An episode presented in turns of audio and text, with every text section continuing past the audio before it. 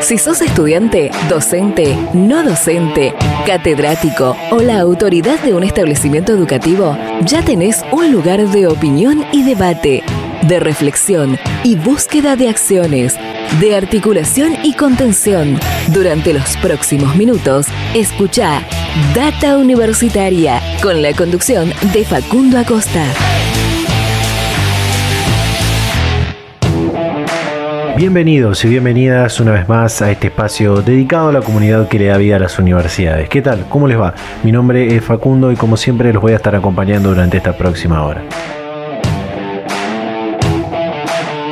Así es, estamos empezando un nuevo programa de Data Universitaria Radio, este espacio donde te informamos de todo lo que pasa y va a pasar en el mundo universitario. Damos comienzo a este programa número 30 del año 2021. Ahora sí podemos decir que eh, combinando los programas, eh, el número de programas que tenemos en este, este año y los de la temporada anterior, en el 2020, llegamos a los 61 programas de Data Universitaria Radio. Eh, por supuesto, este ciclo radial complementario a eh, el sitio web datauniversitaria.com.ar eh, y por supuesto agradecerles a todas las radios, a todas las emisoras que comparten semana a semana este ciclo radial y así podemos llegar a toda la comunidad universitaria de todo el país. Aprovecho también para invitarlos a que nos sigan en nuestras redes sociales, en Facebook, en Instagram, arroba data universitaria, en Twitter, arroba DT universitario, como decía recién, leernos toda la semana eh, en www.datauniversitaria.com.ar para encontrar toda la información de lo que pasa en el mundo universitario. Hoy un programa eh, que tiene varios... Eh, fragmentos y cosas de diferentes contenidos que tenemos en, diferentes plataformas. Eh, por un lado, en un rato vamos a estar compartiendo un fragmento de una entrevista que seguramente ya podés ver en nuestro canal. No, seguramente no, estoy seguro de que podés ver en nuestro canal de YouTube. Eh, una entrevista que hicimos eh, esta semana eh, con el rector de la Universidad Nacional de La Rioja, Fabián Calderón, justo en el marco de el aniversario que va a tener la universidad en algunos días más, el próximo 12 de septiembre, donde van a cumplir 50 50 años de eh, su fundación. Eh, realmente tiene una historia eh, muy rica la Universidad Nacional de La Rioja en su fundación, creada en las bases de, un programa que buscaba expandir el sistema universitario. estamos hablando de hace muchos años atrás, donde había pocas universidades en nuestro país y de ese, desde que eh, se presentó ese plan de expansión del sistema universitario, se han creado todas las universidades prácticamente que tenemos, a, eh, universidades públicas estamos hablando, que tenemos hasta el día de la fecha. Y por supuesto también eh, esta universidad tiene una fuerte demanda de, su comunidad, así que esto, esto también nos cuenta. En un rato vamos a estar compartiendo un pequeño fragmento. Y también esta semana, el martes 31 eh, de agosto, se llevó adelante el 86 plenario de rectoras y rectores del Consejo Interuniversitario Nacional eh, en que, teniendo como sede a la Universidad Nacional del Litoral y pudimos estar presentes allí en la, en, la Universidad Nacional del Litoral, en el Paraninfo, este recinto también histórico que es el Paraninfo, eh, y eh, pudiendo hacer entrevistas con las autoridades universitarias hablando de los temas que se trataron en dicho plenario. También ese material está para ver en nuestro canal de YouTube y en las redes sociales. Así que bueno, eso vamos a estar compartiendo a lo largo de este programa y por supuesto muchas noticias que puedes encontrar en nuestro sitio web. Así comenzamos este eh, programa número 30 de Data Universitaria Radio. Data Universitaria, con la conducción de Facundo Acosta. Además de lo que te contaba en la apertura esta semana, este jueves 2 de septiembre, se llevó adelante eh, otra reunión paritaria eh, entre, las, eh, entre los gremios docentes de las universidades nacionales y el Ministerio de Educación de, de la Nación para discutir la situación paritaria de los docentes, donde bueno, están buscando un aumento salarial para poder hacer frente a la inflación del 2021. Y esta semana justamente eh, eh, algunos momentos antes de que se lleve adelante esta reunión, hablamos con Daniel Ricci, secretario general de la FEDUN, que nos contaba cómo iban a ir a esta reunión paritaria. Así que compartimos.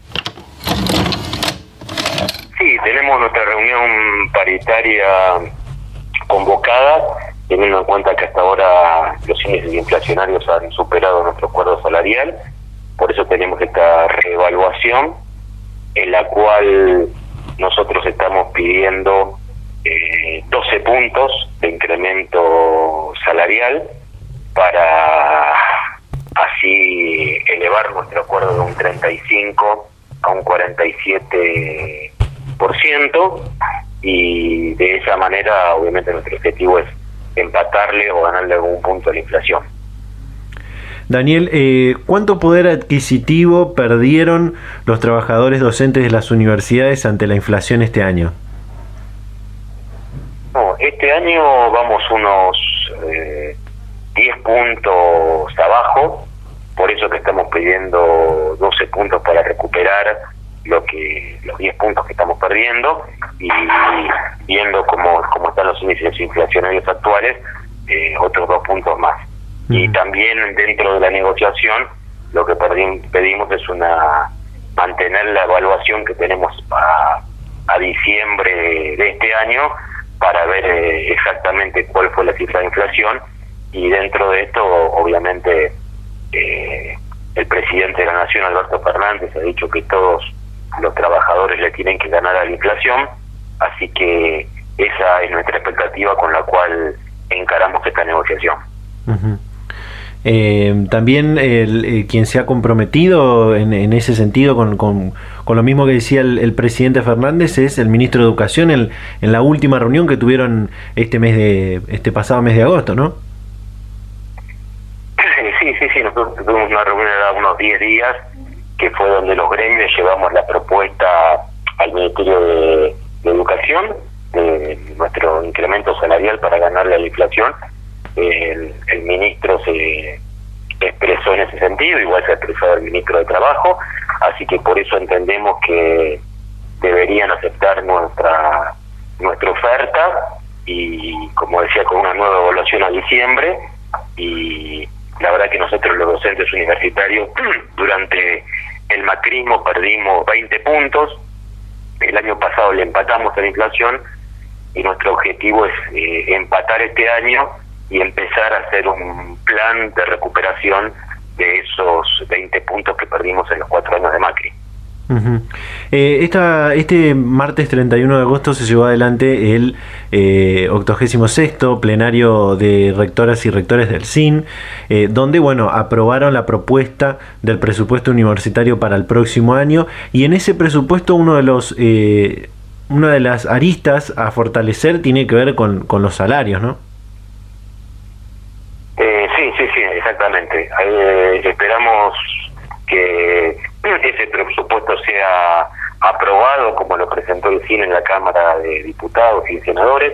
Nosotros estamos avalando ese presupuesto que fue aprobado por unanimidad por los 57 rectores de las universidades públicas y entendemos que también, al igual que los salarios, el presupuesto universitario tiene que ganar la inflación y también al igual que, que, nosotros entendemos que tiene que las universidades recuperar lo que perdieron durante los cuatro años de las políticas neoliberales de, del macrismo, que hizo un fuerte ajuste eh, en todos los sectores de la sociedad, pero principalmente en las áreas del Estado que más se vieron los ajustes fueron en salud, en educación, en ciencia y tecnología, así que lo que aspiramos es una mayor inversión para volver a los valores históricos que tenía nuestro país. Daniel, estamos viendo una pequeña luz al final del túnel de la pandemia. El desafío mayor del sistema universitario es cómo hacer esa transición y recuperación de la presencialidad hasta lograr eh, el estado que teníamos previo a la emergencia. En este sentido, hacerle dos preguntas. Primero, ¿cuántos docentes afiliados a FEDUN cuentan con al menos una dosis de la vacuna contra COVID-19, lo cual resulta importante para ese regreso? Y por otro lado, desde el punto de vista de la docencia, ¿cuáles son los mayores desafíos de cara a la implementación de la bimodalidad que es hacia donde van las universidades, ¿no? Sí, primero decir que el, el paso a virtualidad el año pasado en emergencia, y exacto la palabra emergencia porque fue un día para el otro hubo pasar a la virtualidad, Exacto. si no era que se perdiera un año para todos los estudiantes, fue con un gran esfuerzo de todos los trabajadores docentes, esto se logró mantener hasta el día de hoy, y lo que estamos viendo ahora con un elevado ritmo de vacunación que tiene en este momento nuestro país, la mayoría de los docentes universitarios, casi la totalidad, tienen una dosis y ya hay, si bien no tenemos una cifra exacta, hay una importante cantidad que ya van por la segunda dosis, con lo cual esperamos que para el año próximo se pueda recuperar eh, prácticamente la totalidad de la presencialidad este año es muy difícil porque es muy difícil pasar a mitad de camino en el caso de la universidad de, de, virtualidad presencialidad. Por eso estamos planeándolo para el año próximo, hacerlo de manera ordenada y seguramente las nuevas plataformas tecnológicas vendrán a colaborar con el proceso de enseñanza-aprendizaje. Como en su momento lo fue a partir de la, de la imprenta, el libro, generó una revolución tecnológica. Pensemos que antes las cosas se transmitían, la enseñanza se transmitía de manera oral, no había libros. Eso fue una gran reforma tecnológica y hoy creo que estamos en una segunda reforma tecnológica importante con las plataformas que no reemplazan al docente, no reemplazan al aula, pero lo que hacen son herramientas para colaborar con el proceso de enseñanza-aprendizaje que se da entre los docentes y los alumnos. Eh, la última, más allá de que toda la comunidad universitaria extraña esa situación de, presencialidad que teníamos antes de, la pandemia, las realidades son diferentes, eh, la situación epidemiológica es diferente en cada uno de los distritos y lo que no baja es la, es la incertidumbre, ¿no? Eh, según su visión, ¿cuándo cree, recién me decía que, el próximo año, ¿cuándo cree que podremos volver a tener esa presencialidad plena que vivimos hasta 2019? ¿Será que podremos tener eh, eso en el primer cuatrimestre del próximo año, para mitad del, del 2022? Bueno, creo que la pandemia lo que nos ha dado desde el primer momento es un alto grado de incertidumbre, ¿no?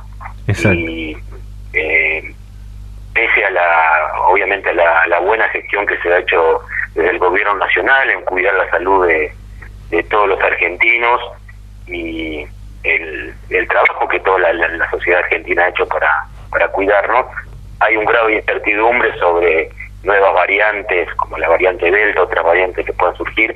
La verdad que es difícil decir con certeza qué va a pasar a futuro, pero evaluando la situación actual y viendo el ritmo de vacunación, pensamos que si no hay ninguna cosa, y esperemos que no lo haya, extraña, se podría empezar prácticamente con la totalidad eh, las clases el año próximo de manera presencial, obviamente tomando los cuidados y viendo cuál es la situación epidemiológica en ese momento. Data Universitaria. Información, comentarios, entrevistas, investigaciones, todo lo que te interesa saber del mundo universitario. Las 24 horas del día y en el momento que quieras. Visítanos en datauniversitaria.com.ar. Y luego de compartir eh, lo que nos contaba Daniel Ricci, secretario general de FEDUN, sobre la situación salarial de los docentes y esta reunión paritaria que celebraron este jueves 2 de septiembre, hacemos un pequeño corte, nos quedan muchas cosas por compartir en este programa. Ya volvemos con más Data Universitaria Radio.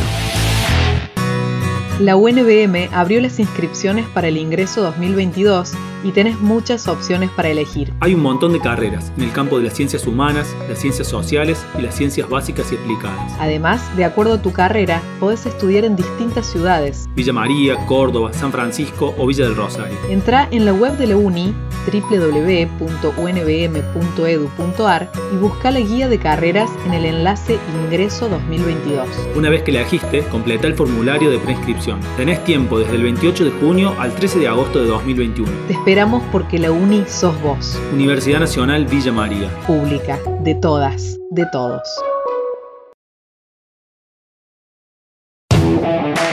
Volvemos con más Data Universitaria Radio en este programa número 30 del año 2021 y como te comentaba en la apertura, este martes 31 de agosto se celebró el 86 plenario de rectoras y rectores del Consejo Interuniversitario Nacional y Data Universitaria estuvo presente en donde se realizó este encuentro que fue en la Universidad Nacional del Litoral, en la ciudad de Santa Fe. Eh, estuvimos presentes hablando con las autoridades universitarias sobre el tema central que tuvo este plenario, que fue tratar y crear la propuesta de presupuesto universitario para el próximo año. Vamos a ir compartiendo, diferentes fragmentos eh, de, estas, de estas entrevistas que puedes ver eh, el especial completo en nuestro canal de YouTube. Y comenzamos con, esta, en, principio, eh, quien es el presidente de la Comisión de Asuntos Académicos, Económicos del CIN, el rector de la Universidad de San Martín, Carlos Greco, que nos contaba cómo se generó este presupuesto y también cuáles son las áreas que van a fortalecer, además de eh, lo que tiene que ver con cómo recuperarán la presencialidad, intensificarán la presencialidad en la Universidad de San Martín. Uno de los temas centrales, podríamos decir, de este plenario es tratar el presupuesto universitario para el 2022. Primero un análisis de cómo viene siendo el presupuesto hasta ahora y cuáles son las esas áreas a fortalecer para el próximo año. Sí, bueno, eh, bien, muy buena la pregunta, porque efectivamente un presupuesto no es solo la formulación, sino también la ejecución y la rendición de cuentas a la sociedad. El presupuesto de este año tiene muy buen nivel de ejecución, es decir, todas las partidas que fueron asignadas por el Congreso están siendo ejecutadas al 100%, no solo desde el punto de vista económico presupuestario, sino desde el punto de vista financiero, porque digamos, no hay ningún atraso, están todas las partidas al día, hemos recibido todos los incrementos para acuerdos paritarios y entonces, bueno, ahora hay la expectativa de completar esos acuerdos paritarios de acá a fin de año. Y respecto de la formulación, efectivamente el presupuesto tiene como tres grandes bloques. Un primer bloque que hace al sostenimiento del sistema universitario, financiando los gastos en personal y los gastos de funcionamiento, y ahí lo que hacemos es una reexpresión en términos de los acuerdos paritarios y la pauta inflacionaria, y debajo de ese primer bloque un segundo bloque que ahí sí tienen los programas de desarrollo, programas de desarrollo de la extensión, de la investigación, del fortalecimiento de recursos humanos, de las universidades de reciente creación, es decir, un conjunto de programas que dan cuenta de la educación superior como una política de Estado. Y por último, un programa ya más de fortalecimiento que tiene que ver con el fundar y eh, corrección de asimetrías y demás. Eh, la UNSAM, una universidad protagonista, grandes desarrollos. Los barbijos que estamos usando lo hicieron los investigadores de la Universidad de San Martín, imagino un orgullo importante para usted, ¿no? Sí, más que nada en eso siempre nosotros decimos que es importante el reconocimiento a los investigadores, investigadores que no trabajaron este, en, estos días, sino que vienen trabajando hace muchos años. Es el resultado de información, de mucha formación básica en investigación y que ahora pudieron ponerla en conocimiento aplicado a través de estos desarrollos tecnológicos. Los barbijos es un caso, los de, de detección rápida, estamos trabajando muy fuertemente con la vacuna, ya estamos terminando la fase preclínica, acabamos de lanzar un nuevo test de detección rápida, pero ya de, anticuerpos, con lo cual eso va a permitir saber la situación este, de, inmunidad que tiene la población, trabajamos también con eh, inteligencia artificial aplicada a la movilidad urbana, o sea, un conjunto de dispositivos que dan cuenta de la capacidad que tiene el sistema universitario y el sistema científico tecnológico para dar respuesta a la necesidad de la gente. Estamos en el marco del comienzo el segundo cuatrimestre, dejando un poquito atrás la virtualidad, empezando a intensificar la presencialidad. ¿Cómo lo están haciendo en la Universidad de San Martín? Bueno, nosotros como lo teníamos previsto ya, inclusive a mediados del cuatrimestre pasado, cuando ya nos atacó la segunda ola, eh, ya teníamos, teníamos aprobados los protocolos para la vuelta de las prácticas de docencia. Las retomamos a, esos protocolos en estas condiciones epidemiológicas de mayor tranquilidad, este, alertas por el posible impacto de la variante Delta, pero eh, ya estamos volviendo efectivamente con las prácticas de docencia, tanto en talleres en laboratorios, artísticas y demás, y previendo en la segunda parte del cuatrimestre quizás exámenes presenciales y ya preparándonos para la presencialidad en el próximo año. Hay un desafío importante que es dejar, eh, eh, hacer esta transición con la virtualidad de emergencia en la que estamos y ir hacia esa presencialidad plena como la que teníamos en 2019. Sí, eh, la La expectativa que planteás está siendo en algún sentido superada por la previsión que está tomando el sistema de educación superior, porque entendemos que esta estrategia emergente tiene que transformarse en una modalidad ya estratégica, valga la redundancia, en donde la, bimodalidad, más, que la bimodalidad, el trabajo híbrido es una suerte de complemento de la presencialidad, no un reemplazo, pero sí un complemento, porque vimos que genera mejores índices de rendimiento de los estudiantes, mejor este, capacidad de dedicación al estudio, entonces estamos empezando a diseñar. De hecho, se ha acordado un encuentro específico para desarrollar esa cuestión, la instancia donde el sistema de educación superior se repiensa en función de esta experiencia. Eh, hace poco hablaba con otra autoridad universitaria y decía que la virtualidad permitió llegar, tener más inclusión en el sistema universitario en las universidades públicas. ¿Lo ve así de esta manera?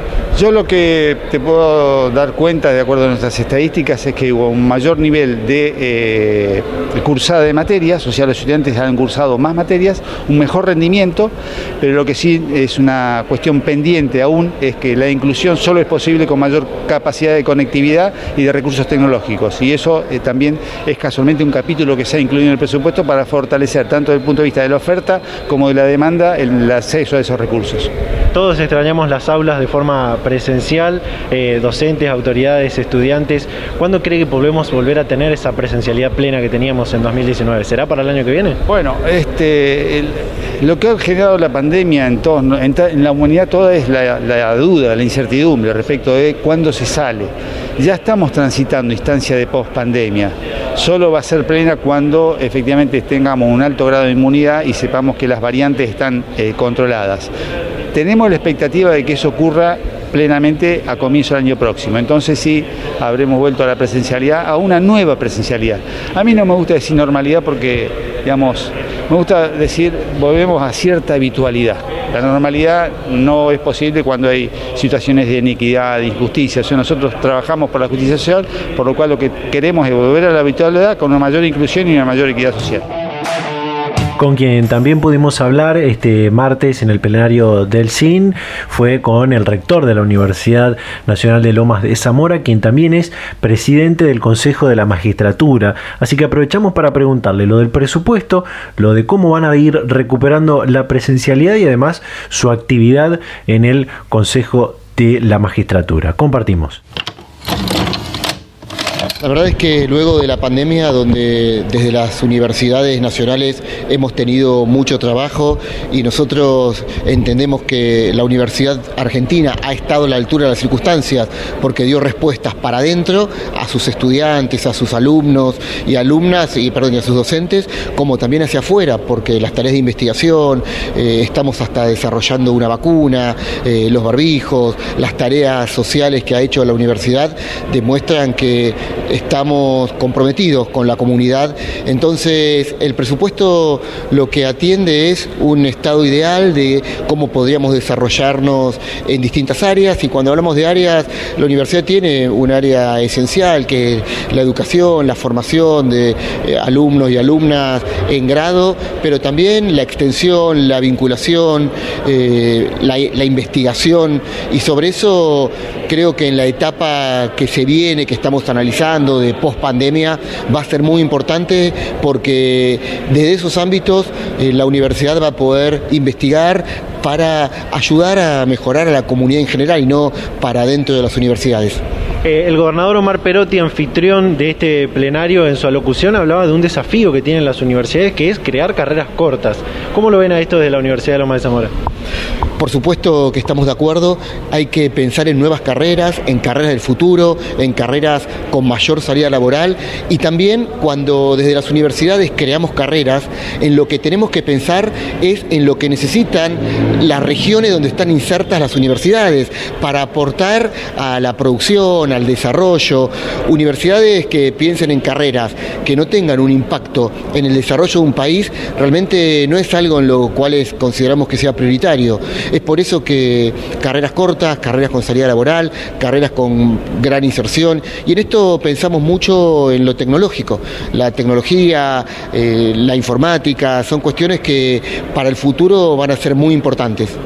Eh, estamos en el marco también de comenzar el segundo cuatrimestre o empezando de a poco, eh, dejando un poquito atrás la virtualidad, empezando a intensificar la presencialidad. ¿Cómo lo están haciendo esto en la universidad? La verdad es que es complejo, así como fue compleja la virtualidad en el inicio porque no estábamos preparados en las universidades para, para dar clases de manera virtual. Lo hemos hecho, hemos transitado ese proceso. Eh, agradecemos la tolerancia de nuestros docentes, de nuestros estudiantes. Por ello, ahora estamos trabajando en la vuelta a clase presencial y en un inicio va a ser de manera híbrida, vamos a encontrarnos con eh, cursos en las facultades y también otros de manera virtual. Y sobre esto, como bien lo dijo Jaime Persic, el secretario de Políticas Universitarias, entendemos que la virtualidad vino para quedarse y que va a ser una herramienta, un apoyo importante en el futuro para la presencialidad educativa. ¿Cuándo cree que podemos llegar a tener esa presencialidad que conocíamos previa a la pandemia ya por el 2019? En primer, lugar, en primer lugar, no sabemos cómo va a funcionar el mundo, no sabemos cómo va a ser la nueva normalidad. Entonces, nos estamos preparando para volver, eh, nuestros estudiantes están volviendo eh, a la universidad, nuestros docentes, los no docentes también. Entonces, esto es paulatino, con muchos cuidados, respetando distancias, entendiendo que hay cuestiones en salubridad que hay que cuidar y esa nueva normalidad todavía no sabemos cómo va a ser, pero seguramente nos va a encontrar comprometidos para que sea de la menor, mejor manera posible. Y entendiendo, como lo decimos nosotros, para, para los docentes y para autoridades universitarias eh, no hay mejor unidad pedagógica que el aula, que la presencialidad. Pero también entendemos y hemos entendido que la virtualidad ayuda, es una buena herramienta, eh, los estudiantes que son nativos digitales nos ayudan también a entender que hay otras maneras de, formación y sobre eso veremos cómo surge. Lo que sí sabemos es que va a haber tanto de docentes como de estudiantes y de autoridades universitarias un enorme compromiso para mejorar la calidad de la enseñanza de la manera eh, virtual y presencial, unificada, como alternada eh, o como ayuda una de otra. Eh, además de ser el rector de la Universidad de Loma de Zamora, es el titular del Consejo de la Magistratura. ¿Qué le aporta un universitario a ese rol tan importante? Muchísimo, porque como bien lo expliqué cuando tuve que contarle a mis colegas rectores y rectoras sobre mi tarea en el Consejo. Yo fui elegido consejero de la magistratura por los rectores eh, de todo el país y luego en el Consejo este año me han elegido presidente. Y la diferencia importante es que los universitarios en general eh, demostramos un enorme compromiso con la construcción de comunidad, con lo que le pasa a nuestra sociedad y con buscar maneras para ayudar a, a que nuestro país y nuestra sociedad pueda vivir mejor. Entonces, entonces la representación que yo tengo no me condiciona como si a otros sectores. Hay representantes de jueces y juezas en el Consejo que tienen una mirada más corporativa, más sectorial. Lo mismo pasa con abogados y abogadas, representantes eh, del fuero. En mi caso yo represento a rectores y rectoras, represento al sistema universitario argentino, pero no hay una mirada corporativa, sino todo lo contrario. Hay un compromiso del sistema universitario nacional con nuestra comunidad. Entonces tengo una mayor libertad, una mayor capacidad de poder aportar ideas, propuestas, para que nuestra justicia mejore. Entonces, desde ese lugar, eh, con el acompañamiento de todos los rectores y rectoras, de todo el sistema universitario y de la Secretaría de Políticas Universitarias, lo que encuentro es un apoyo enorme y una libertad absoluta para poder eh, generar y presentar propuestas que ayuden a mejorar y a construir una mejor justicia para nuestro país. Luego de escuchar al rector de la Universidad de Lomas de Zamora, Diego Molea, eh, te comparto ahora lo que nos contaba, eh, la, opinión del presupuesto de la presencialidad del rector de la Universidad de Villa María, Luis Negretti. Estamos con Luis Negretti, rector de la Universidad de Villa María. ¿Qué tal? ¿Cómo le va? Muy bien, muy contento de participar de un nuevo plenario. ¿Y de forma presencial? Sí, volvimos después de mucho tiempo. La verdad que, el contacto humano es indispensable porque todo lo que pasa en las pausas, en las cenas, es también trabajo y hay interrelación entre el sistema universitario. No obstante, obviamente agradecemos la posibilidad de la tecnología que nos permite seguir conectados con muchos rectores y rectoras que no pudieron asistir presencialmente. Un tema central de este plenario es el tratar, el crear el presupuesto universitario para el próximo año. Primero un análisis de cómo es, cómo está siendo el presupuesto hasta ahora y cuáles son esas áreas para fortalecer en ese presupuesto del 2022.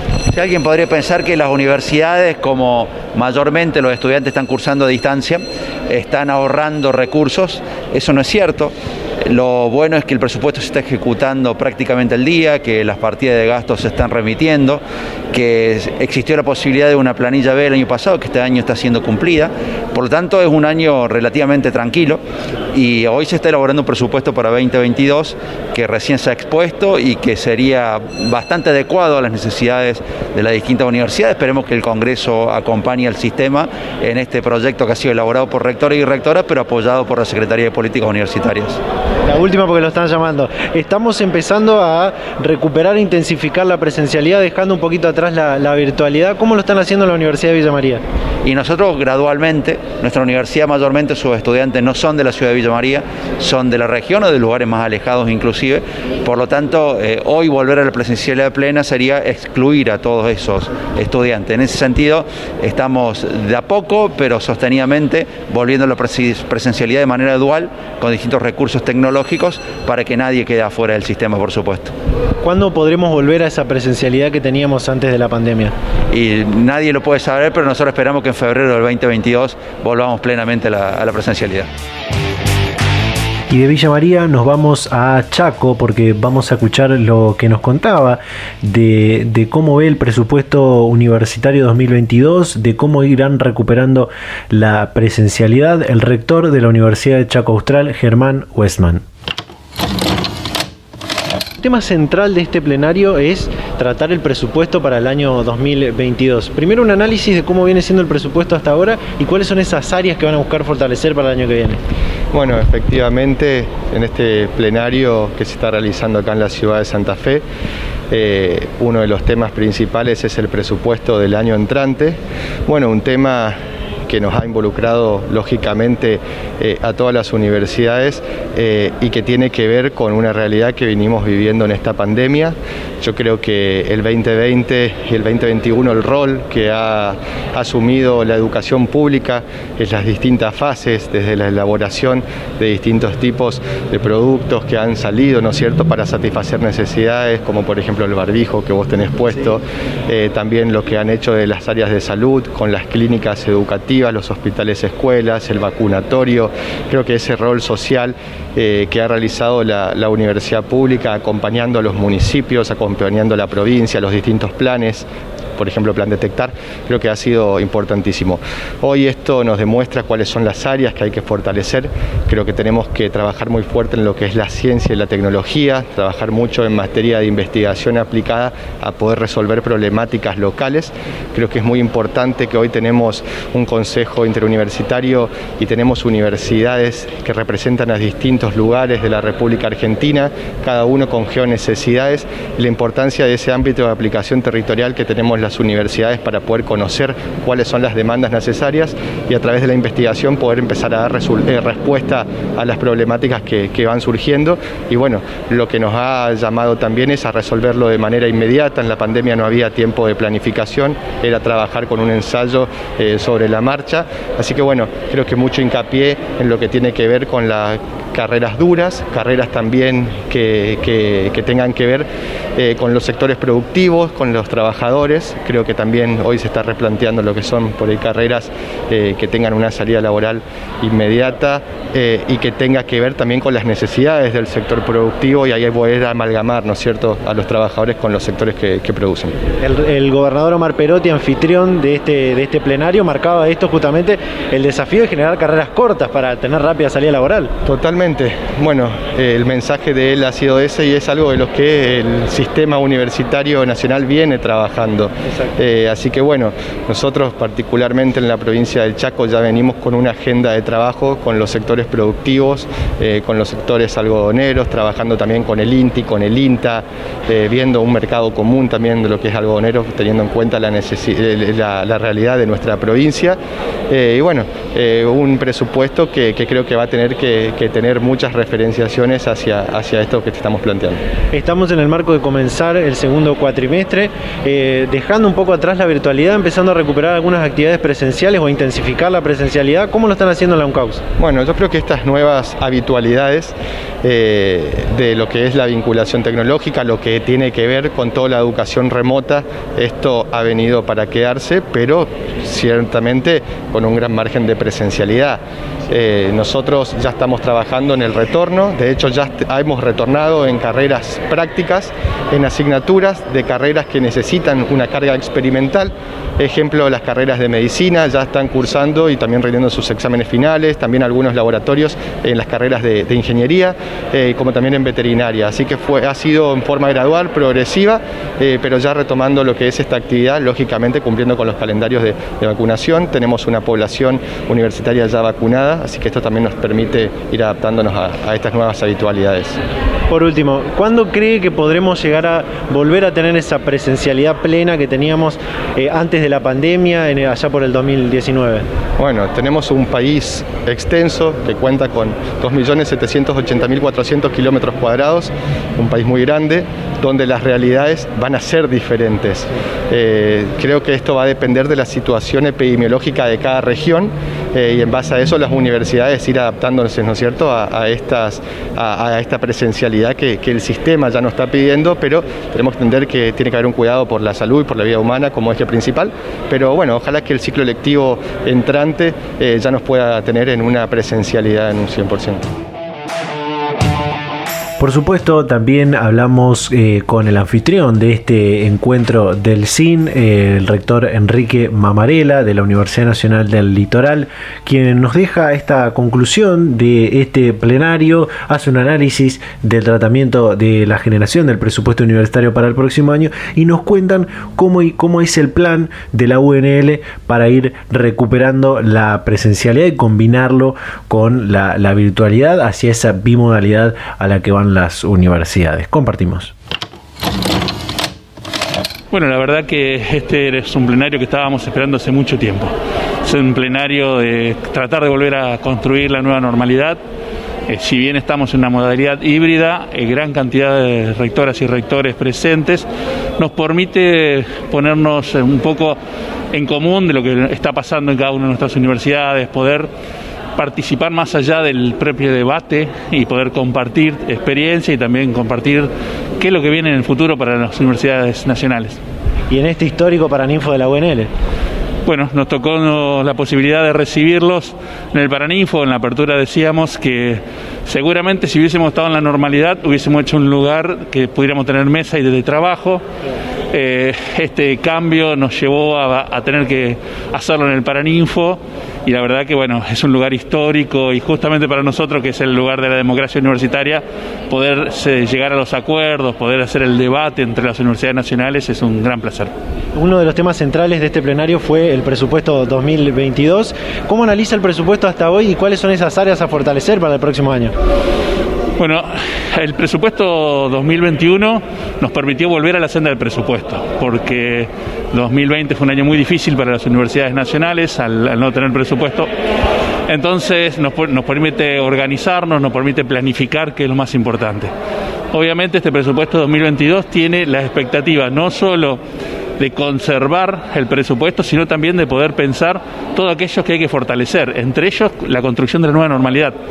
Estamos en un sistema híbrido que hay que fortalecer seguir fortaleciendo todo lo que es la virtualidad, pero también la preparación para la nueva presencialidad. Entonces hay mucha expectativa en el sistema y, también queremos empezar a trabajar lo más pronto posible. Eh, estamos en el marco del comienzo del segundo cuatrimestre. Sabemos que la UNL ya anunció cómo va a ser este plan de, dejar la virtualidad un poquito y empezar a intensificar la, presencialidad. ¿Qué nos puede contar?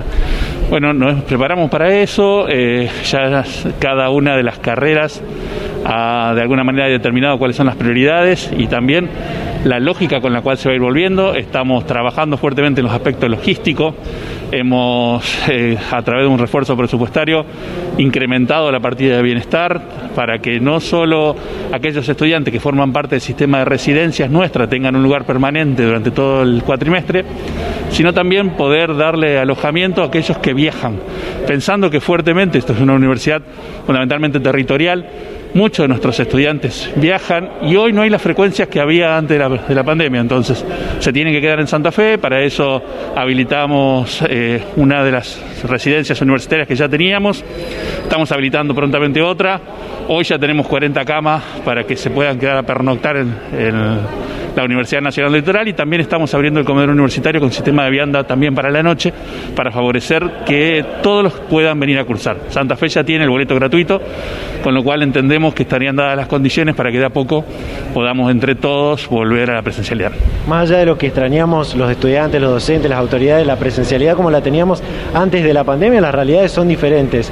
Eh, ¿Cuándo cree que podremos volver a vivir eso que teníamos en 2019? Falta mucho, sin dudas. Eh, a ver, la vida universitaria no es solo dentro de las aulas. La vida universitaria es fuertemente cultural, social. Entonces, volver a la normalidad prepandémica, pensando en todas las actividades culturales eh, que hoy están reducidas, en todas las actividades sociales, que también son pocas, en poder vivir la universidad, no solo venir, cursar e irse. Eh, nos va a llevar un poco más de tiempo, pero esperamos que conforme avance la vacunación, a lo mejor antes de fin de año podemos lograr una masividad mucho más grande.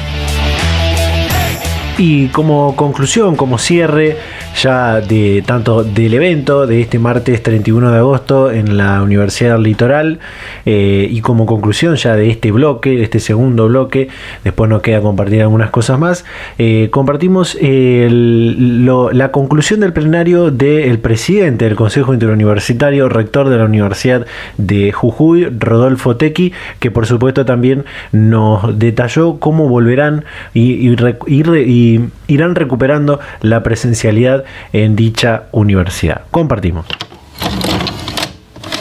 Fundamentalmente el tema presupuestario, este segundo eh, plenario del año que se hace precisamente antes del envío del presupuesto por parte del Poder Ejecutivo al Congreso que contiene el presupuesto de las universidades nacionales es muy importante. Nosotros estimamos el presupuesto para el año siguiente y lo empezamos a tramitar.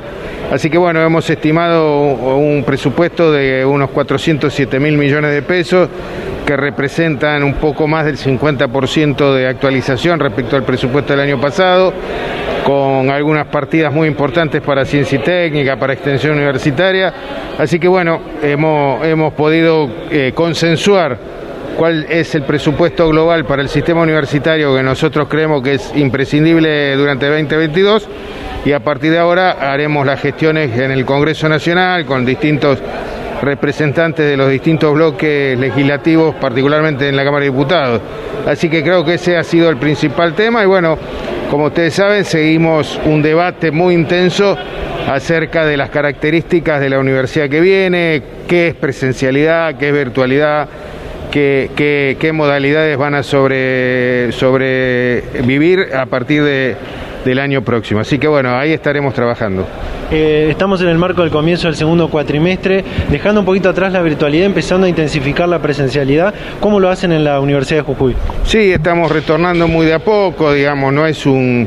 En las universidades no es que un día, de un día para otro anunciamos volvemos a la presencialidad, se va recuperando de a poco, en la medida en que se vuelven a ocupar espacios áulicos, generalmente con actividades que tienen pocos alumnos, actividades prácticas de laboratorio, imprescindibles de realizar en forma presencial. Cada equipo docente, en el caso de la Universidad de Jujuy, va este, viendo de qué manera recupera presencialidad y qué cosas recupera y qué cosas, qué actividades siguen este, realizándose de mejor manera estando eh, disponibles a través de internet. Así que bueno, cada uno va trabajando con alumnas y alumnos y de esa manera se va recuperando. Esto es lo importante, digamos, no hay un, no hay un día que digamos a partir de mañana volvemos a la presencialidad, esto va a ser gradual, este, de a poco y se va a ir recuperando una nueva forma de trabajar que seguramente va a ser distinta a la que teníamos antes de la pandemia. Hay un desafío interesante que es cómo hacer la transición entre la virtualidad de emergencia en la que estamos y esa presencial, llegar a esa presencialidad plena como la que teníamos antes de la pandemia. ¿Cuándo cree que será ese momento en el que volvamos a vivir lo que teníamos en el 2019? Eh, yo entiendo que eso va a ser a partir del primer semestre del año próximo, pero les repito que no, no va a ser una cosa que de ninguna manera va a ser un, hecho, nos vamos a ir dando cuenta de a poco, a medida así como un día nos vamos a dar cuenta que, ya hace un tiempo que dejamos de usar barbijo o de limpiarnos permanentemente las manos con alcohol, va a ser algo muy gradual, que no, no va a ser de un día para otro. Lo mismo a, qué modalidad vamos a avanzar en la universidad. Va a ser este, muy de a poco, muy gradual, vamos a recuperar una nueva forma de trabajar como siempre decimos, posiblemente esa clase teórica con aulas colmadas de alumnos a las 8 de la mañana, que no se vuelven a repetir hasta el año siguiente, eso ya no se vuelve a repetir porque ya se ha demostrado que es mucho mejor que esa clase esté disponible en internet y en todo caso se avanzará en clases de consulta, clases de otro tipo y no esa teórica que hoy se puede incluso diseñar mucho mejor a través de las tecnologías de la información. Data Universitaria. Información, comentarios, entrevistas, investigaciones, todo lo que te interesa saber del mundo universitario. Las 24 horas del día y en el momento que quieras. Visítanos en datauniversitaria.com.ar. Thank you. Ahora sí cerramos este segundo bloque de este programa.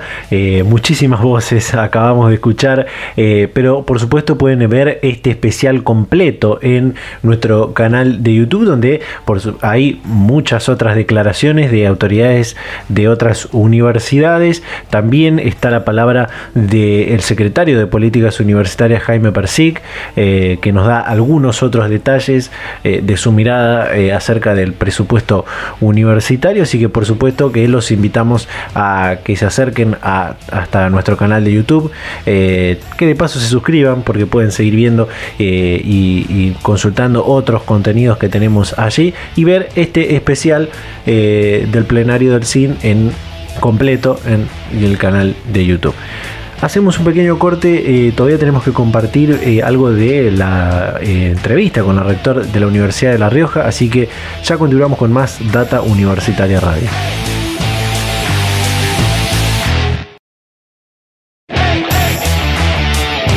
Volvemos con más Data Universitaria Radio en este programa número 30 del año 2021, en esta nuestra segunda temporada con este ciclo radial. Y seguimos compartiendo eh, contenidos y fragmentos, mejor dicho, de diferentes contenidos que tenemos en otras plataformas, contenidos complementarios a este ciclo radial. Y en este caso se trata de esta entrevista que también pueden ver completa en nuestro canal de YouTube con el rector Fabián Calderón de la Universidad Nacional de La Rioja, que como les comentaba al principio, en, la entrevista nos cuenta la historia del hito fundacional de la UNLAR que como bien eh, intentaba detallar en, la apertura, es una, una, de las universidades que se crea en las bases de un plan de expansión del sistema universitario eh, y que también eh, tiene en, en, su, en su creación, en su génesis, podríamos decir,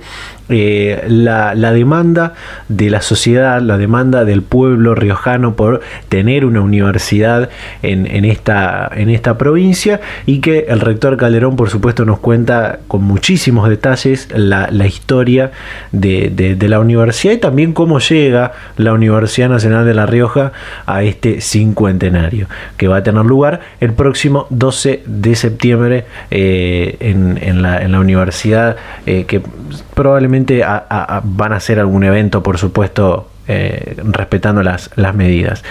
Y en este fragmento que vamos a compartir, principalmente, fundamentalmente, hablamos de una, una, situación importante que se está dando en todas las, universidades, que es cómo ir recuperando, cómo ir intensificando eh, los espacios de, presencialidad en, las aulas, en las diferentes facultades, bueno, departamentos en el caso de la, de la UNLAR, eh, que es un desafío, por supuesto, pasar de toda esta virtualidad de emergencia en la que estamos, con poquitas cosas presenciales, a ir intensificando la presencialidad a medida que la situación epidemiológica así, así lo, permita. ¿no?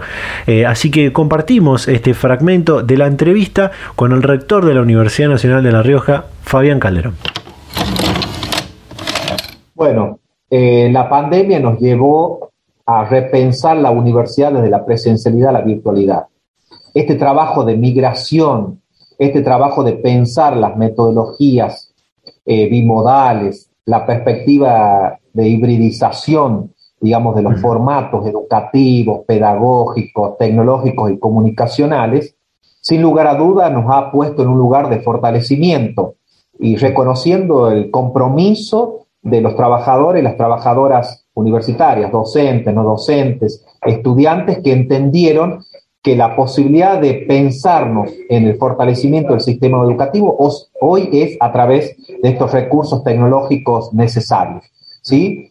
Entonces, hoy ya estamos viendo, hemos tenido a través del Plan B la, posibilidad de eh, fortalecer las tecnologías, en el caso de la UNLAR, la plataforma, mejorando las condiciones de los, de los trabajadores docentes, no docentes, los no docentes, para sostenerlas en las sedes y delegaciones. Hoy estamos llegando a una a una población que no estábamos llegando, es decir, al interior del interior, nuestras plataformas, los docentes, que hoy le estamos brindando la posibilidad que estudiantes que estudian, trabajan, que tienen su familia, puedan de su hogar acceder a una, a una educación de calidad, a un teórico desarrollado por los titulares y equipos de cátedra, a poder avanzar y, acceder a seminarios, jornadas de investigadores y, y docentes reconocidos que antes teníamos que viajar a las grandes ciudades, a las grandes urbes para poder estar en una conferencia o seminario. Lo mismo también nos pasa en las actividades de posgrado. Entonces creo que hoy hay un sistema fortalecido, un sistema que se piensa en estas nuevas realidades eh, de aulas híbridas, en estas nuevas realidades de virtualidad, que son una oportunidad nueva para nuestros jóvenes que están eh, eh, que de algún modo vienen en estos formatos de, tecnologías muy, muy eh, en la cotidianeidad de la tecnología, pero sin embargo nos permite también pensarnos cómo hoy, desde este formato de presencialidad redefinido, tenemos, podemos llegar con carreras de pregrado y grado que antes tenían una mirada presencial, podemos llegar a los territorios en la provincia y en la región. Ahí hay un gran potencial de crecimiento, de las comunidades universitarias, de los, del sistema universitario, tenemos la posibilidad de llegar a ampliar cobertura y sostener también en materia de política de retención y de deserción jóvenes que hoy puedan quedarse, que puedan acceder a través de un video o a través de las aulas, de las clases grabadas que hacemos los docentes y poder lo puedan recuperar los estudiantes, de la posibilidad también de fortalecer en materia de miradas nuevas de ejercicios profesionales, donde también generamos discusiones de cómo hoy los profesionales que tuvimos que adaptar también el ejercicio profesional en la virtualidad, nos lleva a repensar los últimos años de formación del ejercicio profesional en, nuestras, en nuestros ámbitos académicos. Y bueno, y sin lugar a dudas, eh, llevar adelante una política de crecimiento del sistema universitario con recursos que hoy estamos viendo un acompañamiento del gobierno nacional hacia nuestras universidades nacionales, ¿no? Y cómo vamos creciendo y cómo nos vamos integrando también en materia de eh, virtualización. Creo que allí está el gran potencial complementario, fortalecido, eh, redireccionado que llevamos adelante en, el sistema universitario y, esto va a permitir y posibilitar eh, que, la, que el derecho en el acceso a la universidad pública se presente en una mirada nueva, pero con más fuerza y con eh, una, un, potencial de crecimiento en, nuestra patria. Casi casi en la misma línea, eh, si bien se planifica este retorno gradual a lo presencial, eh, no va a ser como el que teníamos eh, en 2019, por ejemplo, previo a la, pandemia. Eh, según su visión, ¿cuándo cree que las universidades en general, pero también la, la UNLAR en particular, tendrán de nuevo esa, presencialidad plena que, vivíamos antes de, la pandemia, ¿no? Bueno, a ver, nosotros venimos eh, con mucho diálogo con las autoridades de, las áreas gremiales, docentes eh, y no planteando esta idea de cómo pensar la gradualidad en las tareas administrativas, en el fortalecimiento del dictado de las clases, en el colegio preuniversitario, nosotros venimos desde el cuatrimestre pasado avanzando en la gradualidad de las, de las actividades prácticas en laboratorios o las prácticas finales en nuestro hospital universitario, en las carreras de ciencia de la salud. Venimos eh, avanzando también en los exámenes que se han estado tomando en la presencialidad, con protocolos, eh, con eh, resguardos de, de, seguridad e higiene en nuestra ciudad universitaria, tanto en la capital como en el interior, y entonces se van ampliando esa información que van teniendo los estudiantes, las cátedras que se va consensuando con cada unidad académica, con cada decano, decana de capital interior, se va consensuando cuáles son esas cátedras que vamos informando de las que van teniendo actividades presenciales. Hay actividades presenciales que se realizan una vez por semana, una vez cada 15 días, prácticos que se reprograman en función de la necesidad de priorizar aquellos estudiantes que están en los últimos años de las carreras. Entonces, todo esto se viene trabajando de un modo gradual, excepcional, eh, acordada con las unidades académicas, consensuada también con los protocolos que se establece, que establece la universidad y que un poco se va informando a los distintos eh, gremios. Entonces, bueno, todo eso creemos que va generando también una dinámica de ampliación. Yo creo que al final de este cuatrimestre tendremos una ampliación, una mayor presencialidad en nuestras aulas, ya está generándose esa presencia, lo vemos, nosotros hemos abierto ya eh, los tres turnos en nuestra universidad, a la mañana, a la siesta y a la tarde-noche, entonces estamos con presencia de de estudiantes y de docentes que están viniendo tanto aquí como en la sede. Entonces, esto va a ir cobrando un ritmo. Entiendo que no va a ser el ritmo que teníamos en el 2019 de una totalidad de aulas. Nosotros tenemos cátedra de 400, 500 alumnos, eso es imposible poderla sostener en un anfiteatro donde tenemos una capacidad para 100. Entonces, en esta definición de protocolo, pero sí venimos dialogando y viendo cómo podemos avanzar eh, esta, en esta presencialidad, sobre todo en las cuestiones que hacen a la, a la, a la tarea práctica, ¿no? a, a los prácticos eh, a los teóricos prácticos, que es lo que nosotros denominamos como propuesta y que las plantea cada una de las cátedras en sus programas de estudio. Data Universitaria, información, comentarios, entrevistas, investigaciones, todo lo que te interesa saber del mundo universitario. Las 24 horas del día y en el momento que quieras. Visítanos en datauniversitaria.com.ar. Y llegamos al final de este programa luego de compartir una cantidad impresionante de voces, de declaraciones, de experiencias, de planificaciones diferentes que tienen las universidades, porque hemos escuchado eh, a rectores, autoridades de universidades de diferentes partes de, del país, de diferentes provincias, que por supuesto tienen también realidades muy diversas eh, eh, con respecto a la, situación de, la pandemia. Así que muy interesante, muy, muy eh, lindo el programa que hemos compartido el día de hoy. Eh, agradecerle como siempre a todas las emisoras, a todas las radios que comparten semana a semana este ciclo radial. Eh, invitarlos a que nos sigan en nuestras redes sociales, en Facebook, en Instagram, arroba data universitaria, en Twitter, arroba DT universitaria. por supuesto, consultar a nuestro canal de YouTube, nuestro canal de Spotify, donde pueden ver este y otros contenidos complementarios a este ciclo radial, como decía el especial del plenario del CIN, la nota completa con el rector de la Universidad de La Rioja y otros contenidos, y por supuesto leernos toda la semana en datauniversitaria.com.ar. Ahora sí, nos vamos a reencontrar a esta misma hora y en este mismo dial la próxima semana. Chau, chau.